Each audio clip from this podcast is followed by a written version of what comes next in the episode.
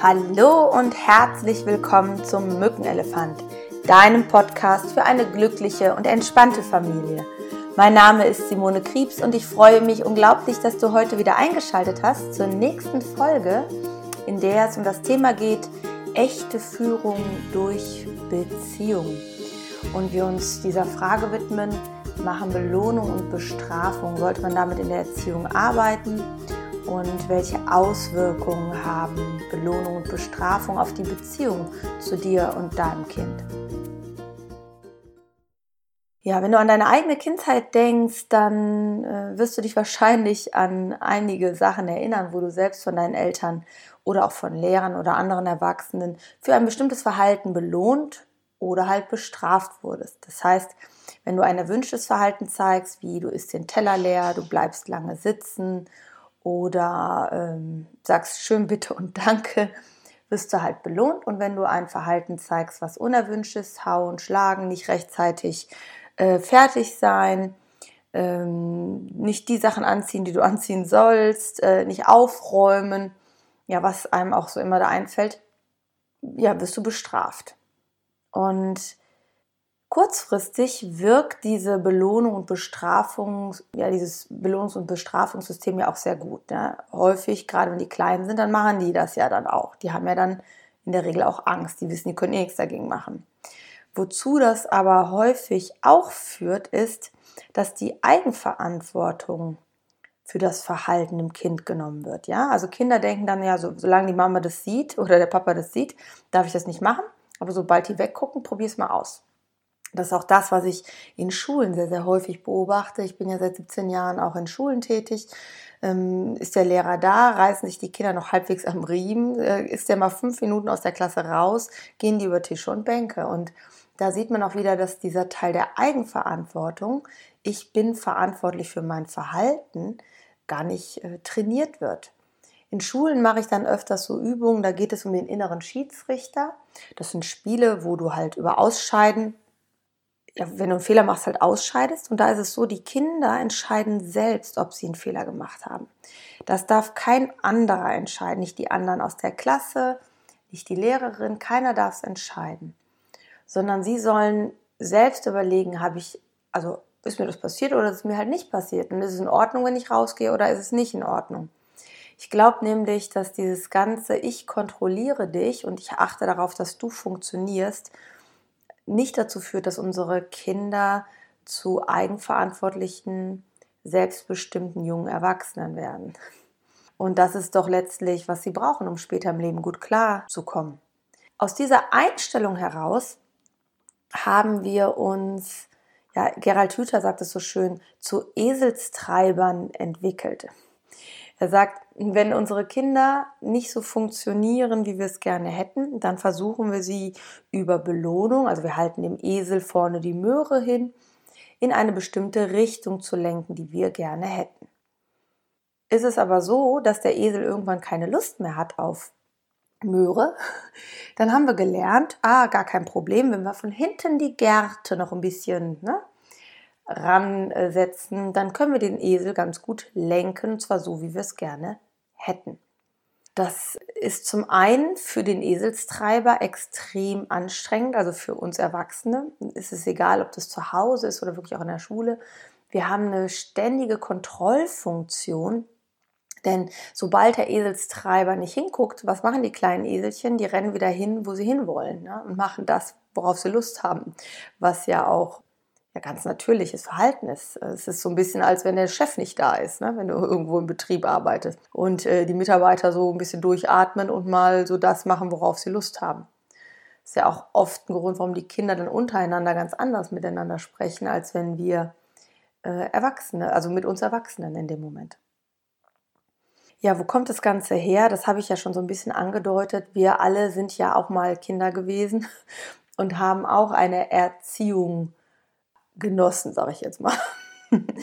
es hat ja auch immer was mit uns gemacht und ich möchte das auch gar nicht verteufeln, denn ähm, wenn wir erwachsen sind, ist es unser Job, auch Sachen, die uns passiert sind in der Kindheit, loszulassen oder zu bearbeiten und das ist auch durchaus möglich. Ähm, was sich aber geprägt hat dadurch, wie, dass wir gelernt haben, wie geht man mit Kindern um? Und zwar damals aus Sicht äh, des Kindes selbst haben wir gelernt, wie gehen Erwachsene mit mir oder mit anderen Kindern und Jugendlichen um. Und das Gleiche adaptieren wir unbewusst an Verhaltensweisen. Vor allem immer dann, wenn es gerade nicht rund läuft. Ja, weil ja dann eine gewisse Nervosität und Anspannung steigt und so, so diese guten Entscheidungen, die du so rational getroffen hast, in dem Moment ja gar nicht mehr triffst, sondern aus dem Bauch heraus handelst. Ne? Und dann kommen halt häufig so Verhaltensweisen zutage, und das kennst du vielleicht auch, wo man ähm, ja sagte, das wollte ich doch nie machen. Mm, seit dem Jahr 2000 gibt es ein mm, Gesetz, also ein Paragraph 1631 im BGB, in dem die gewaltfreie Erziehung geregelt ist. Ne? Da steht drin, Kinder haben ein Recht auf gewaltfreie Erziehung. Körperliche Bestrafungen, seelische Verletzungen und andere entwürdigende Maßnahmen sind unzulässig. Und diesen Artikel gibt es erst seit dem Jahr 2000. Das ist doch unfassbar, oder? Ich meine, das sind jetzt zwar 18 Jahre, aber es sind halt auch erst 18 Jahre, in dem wirklich klar ist, Kinder dürfen nicht mehr körperlich, seelisch oder entwürdigend bestraft werden. Das war vorher also völlig normal. Genauso wie das, ich sage mal, vor 50 Jahren noch völlig normal war, dass der Ehemann seine Frau bestrafen durfte. Ja, oder der Ehemann entscheiden durfte, darf die Frau arbeiten oder nicht wo wir uns heute vielleicht also an den Kopf fassen und sagen, wieso hat er das Recht? Aber es war halt völlig normal und ähnlich ist es halt auch in der Kindererziehung.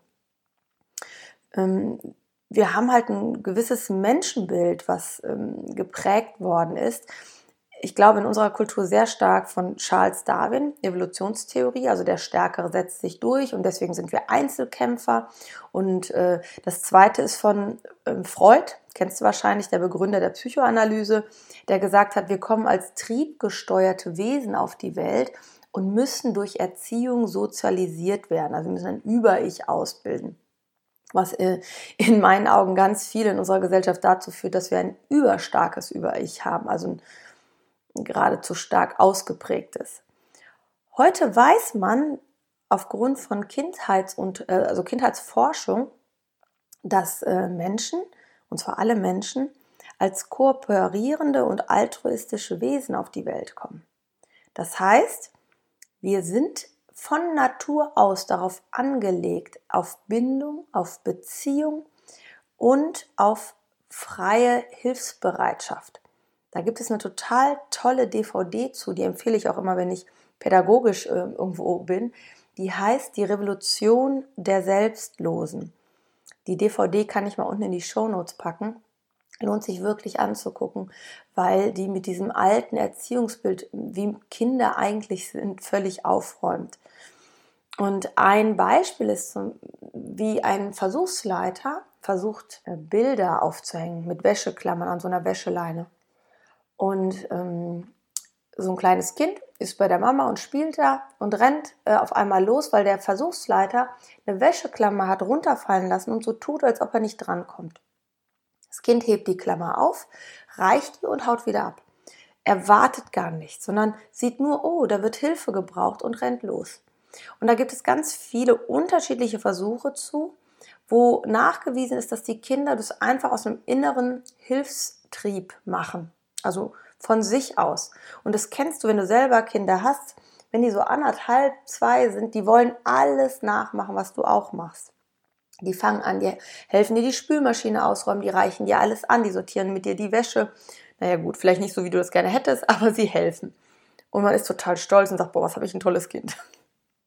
Mit der Erfahrung, wenn die älter werden, weißt du, das lässt auch wieder nach. Und das äh, Spannende ist, dass wenn wir diese Kinder für dieses altruistische, dieses freie, selbstbestimmte Helfen belohnen, verlieren die die Freude am altruistischen Helfen. Und dann machen wir Menschen das für die Belohnung. Und das ist das, was du, wenn du dich umschaust, natürlich ganz viel siehst, auch in unserer Gesellschaft. Ne? Dass wir etwas tun, um etwas zu bekommen. Und natürlich auch, aber vielleicht nicht mehr in diesem Umfang, einfach nur, weil wir helfen möchten. Und ähm, das ist auch das, warum Kinder in der Schule Noten äh, ähm, also lernen, ne? die lernen ja für die Note und die lernen ja nicht, äh, weil sie den Stoff immer so toll finden. Das ist das gleiche Prinzip. Ne?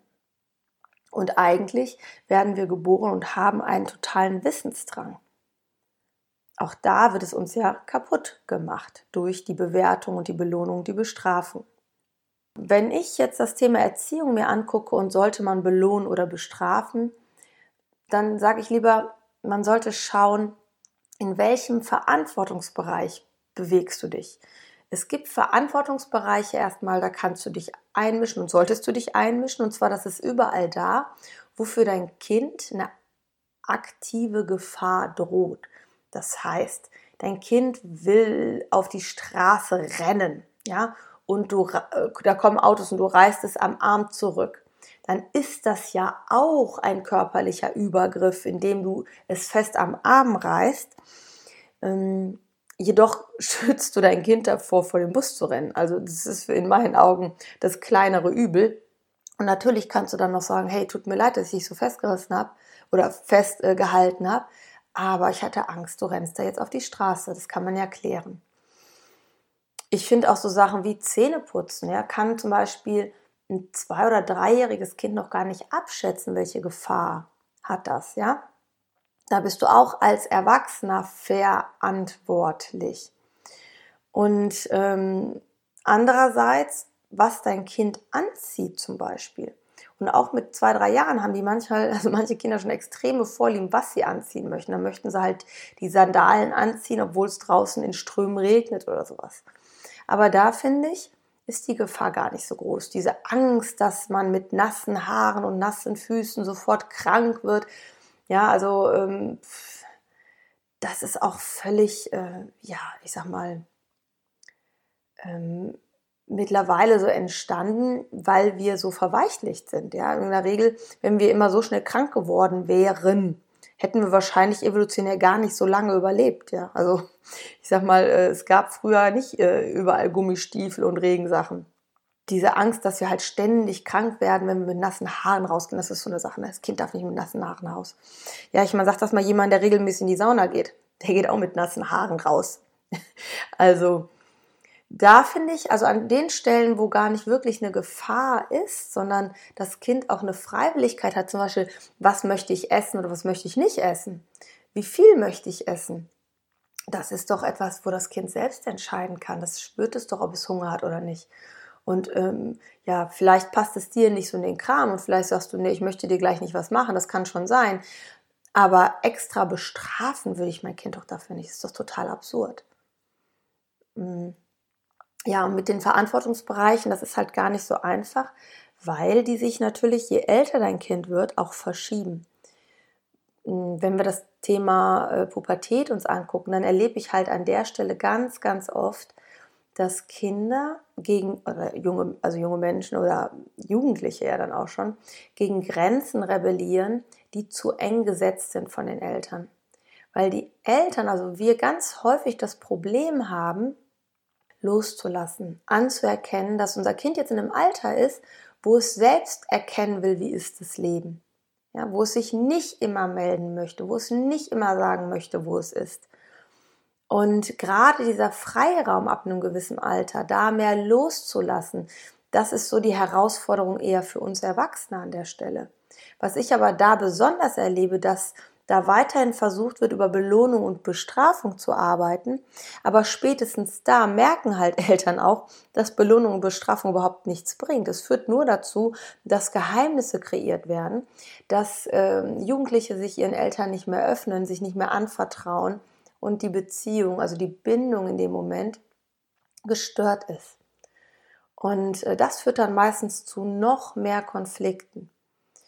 Ja, also ich sag mal so, wenn die in dem Alter sind, wo die halt nicht ständig ihr Zimmer aufräumen, das ist einfach normal in dem Alter. Und natürlich könnt ihr euch da riesig drüber streiten und es riecht und dies und das und jenes. Man kann aber auch sagen, ja, hey, das ist normal in dem Alter. Zwischendurch, wenn ich mal im Zimmer bin, frage ich, hey, darf ich den Teller mal mitnehmen oder äh, brauchst du den noch? Ja, und ähm, mit der Zeit werden die sich selber da rausholen. Das ist so die Erfahrung, die ich viel mache, wenn ich mit Familien arbeite sobald die Eltern lernen loszulassen an den Stellen, wo sie sich gar nicht mehr einmischen sollten, entspannen sich auch die Kinder und es entstehen ganz andere Gespräche. Und die Kinder lernen auch darüber, die Verantwortung zu übernehmen für sich. Das geht halt in deren Tempo nicht immer so schnell, wie wir Erwachsene das gerne hätten. Also Belohnung und Bestrafung ist in meinen Augen etwas, was äh, langfristig nicht gut funktioniert. Das Einzige, was wir unseren Kindern beibringen, ist, dass sie ebenfalls so durch die Welt gehen und Menschen versuchen, über Belohnung und Bestrafung zu manipulieren. Das Lustige ist, dass auch Kinder häufig dieses Verhalten spiegeln äh, und dann zum Beispiel zu anderen Kindern sagen, wenn du das jetzt nicht machst, dann passiert das und das. Und wenn sie dann, weiß nicht, dann hau ich dich. Und wenn sie dann aber hauen, dann werden sie bestraft. Aber dieses Wenn-Dann-Prinzip haben sie eigentlich von uns Erwachsenen gelernt. Und das ist halt auch ganz interessant. Und ähm, wenn es jetzt nochmal um Thema Intervention geht, äh, Sachen, die mir wirklich wichtig waren, habe ich halt auch gesetzt, weiß nicht, äh, wenn Kinder klein sind, wie lange dürfen die Fernseh gucken, ja, oder Computer oder dürfen die brauchen überhaupt schon ein Handy oder sowas, ja, ab welchem Alter? Und andere Sachen habe ich halt versucht großzügig zu lassen, ob sie jetzt einen Nachtisch essen, egal ob sie jetzt ihren Teller leer gegessen haben oder nicht, äh, ist mir eigentlich ziemlich wurscht gewesen. Ja, und ob sie jetzt viel Nachtisch oder wenig Nachtisch gegessen haben, war mir auch ziemlich egal. Weil immer dann, wenn du deinem Gehirn suggerierst, es ist im Mangel, es ist nicht genug da oder du darfst nicht ausreichen, dann ist sowieso der Drang, das noch mehr zu tun, viel, viel größer. Wenn dein Gehirn aber lernt, hey, ich habe eine Freiheit, ich kann Sachen entscheiden, ich darf Dinge in, mein, in meinem Rahmen, in meinem Spielraum, dann ist dieser Mangel gar nicht so da und dann entstehen so massive Sachen gar nicht. Und an den Stellen, wo es mir wichtig war und das Kind sagt zum Beispiel, nein, aber das will ich nicht, dann bin ich einfach ganz ruhig geblieben und habe einfach meine Bitte wiederholt. Habe gesagt, doch, ich will das aber. Und bin einfach präsent geblieben an dem Ort. Ich bin nicht lauter geworden, ich bin nicht drohender geworden, sondern habe meine Sache wiederholt, klar und eindeutig. Denn sind wir mal ehrlich, der Chef sind wir sowieso. Wir brauchen äh, mit unserem Kind nicht darum zu kämpfen, wer hier die Führungsrolle innehat. Die Führungsrolle hast du mit Geburt deines Kindes inne. So, damit bist du Vater oder Mutter. Da gibt es gar nichts zu verhandeln. Und wenn du diese Gelassenheit auch wieder hast, dass du weißt, du bist sowieso der Chef, auch wenn dein Kind mal sagt, nee, ich mach das aber nicht. Du bleibst Elternteil, du bleibst der Chef, du bist der Erwachsene dann kannst du doch viel gelassener mit den kleinen Nörgeleien und Streitereien umgehen. Denn ich sag mal, so einen Widerstand zu geben, gehört ja auch zum Spiel. Es ist doch total gesund, dass dein Kind sagt, mal gucken, ob da nicht noch was geht. Es setzt sich doch für seine Rechte ein. Das ist doch großartig.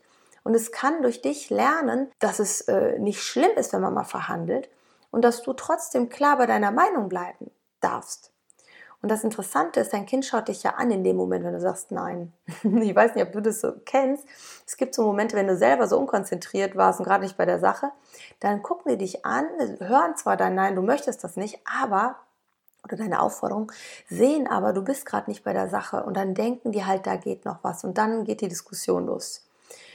Und da kann ich dir nur raten, diskutiere bitte nicht mit, wenn alles gesagt ist. Wir versuchen dann an dieser Stelle immer noch mal zu erklären, warum und wieso und dies und das. Und das kannst du deinem Kind wirklich ersparen, weil es denkt dann immer, es besteht noch eine Chance. Wenn alles gesagt ist, hab Mitgefühl für die Gefühle, die es hat. Es tut mir leid, wahrscheinlich bist du jetzt böse, aber da stimme ich halt nicht zu und dir ist jetzt alles gesagt. Und dann kann es sich das ja noch äh, von der Seele reden, ja, aber, aber, aber, aber, die anderen dürfen auch. Dann sagst du, ja, das kann sein. Und dann sagst du nichts. Und dann wartest du oder wiederholst nochmal deine Bitte. Und das Interessante ist, dein Kind merkt, je ruhiger du wirst, je klarer du wirst, wie wichtig dir das ist, wie ernst dir das ist. Und das kennst du vielleicht auch so aus deiner eigenen Kindheit. Solange die noch rumgebrüllt haben, die Erwachsenen, war noch nicht so schlimm, aber wehe, die wurden ruhig. Und das meine ich jetzt nicht als Bedrohung, sondern das ist auch etwas, was man im Theater benutzt, ja ein ruhiger, klarer Status über Körperhaltung, Mimik und Gestik. Und Das ist auch, was wir zum Beispiel, äh, was ich halt in Einzelcoachings oder in Seminaren dann halt mit Eltern trainiere. Äh, wie bleibe ich so gelassen und präsent? Wo wir dann alle möglichen Beispiele durchspielen. Aber vielleicht konntest du jetzt auch schon so ein bisschen was mitnehmen und nochmal ähm, darüber nachdenken, ist Belohnung oder Bestrafung wirklich sinnvoll für dich? Und vielleicht auch nochmal für dich selbst die Frage zu beantworten, wo wurdest du damals belohnt oder bestraft für? Schreib es doch einfach mal auf. Wann äh, haben deine Eltern auf dein Verhalten wie reagiert? Und was hat das mit dir gemacht damals? Wie war das für dich? Hat es dich zum Beispiel dazu gebracht, dass du dich sehr, sehr angepasst hast, weil du auf dieses Lob so viel Wert gelegt hast? Und hast dann aber gelernt gleichzeitig, ich bin nicht genug, wie ich bin. Ich muss eine Leistung bringen, damit ich genug bin. Das ist etwas, womit sehr, sehr viele heutzutage durch die Welt laufen. Oder hat es dazu geführt, dass du angefangen hast zu rebellieren und zu sagen, das mache ich aber, das ist mir egal und deine Ausflüchte gesucht hast oder auch deine Schlupflöcher gesucht hast, dann weißt du, deinem Kind geht es einfach gar nicht anders. Ja, oder hattest du körperliche Symptome? Hast, hast du mit irgendwas reagiert? Schlafstörungen oder Bauchschmerzen, Kopfschmerzen? Belohnung und Bestrafung ist in der Regel halt immer mit sehr vielen Nebenwirkungen verknüpft und führt zwar kurzfristig zum Erfolg und das suggeriert unserem Gehirn, hey, super, das klappt, aber es blendet aus, was es noch mit sich bringt. Das ist ähnlich wie beim Rauchen. Jeder Raucher weiß, dass Rauchen schädlich ist. Er blendet sich aber aus, wie schädlich es ist. Und das machen wir halt zum Thema Belohnung und Bestrafung mit unseren Kindern genauso. Ja, ich hoffe, du konntest ein bisschen was mitnehmen für dich aus dieser Folge. Ich bin unglaublich gespannt, was du erzählst, wie es dir äh, gefallen hat, deine eigenen Anregungen. Vielleicht hast du auch konkrete Beispiele, die kannst du mir gerne beim Mückenelefant auf Facebook schreiben oder hier unten drunter kommentieren oder du schreibst mir eine E-Mail. Ich freue mich unglaublich, wenn wir dazu in Kontakt bleiben und ähm, uns austauschen. Und denk immer daran, es ist schön, dass es dich gibt. Und so wie du bist, bist du genau richtig für dein Kind. Auch du musst nichts Besonderes leisten, außer mal ab und zu innezuhalten und dich zu erinnern, wie es war als Kind. Fühl dich umarmt und bis bald, deine Simone.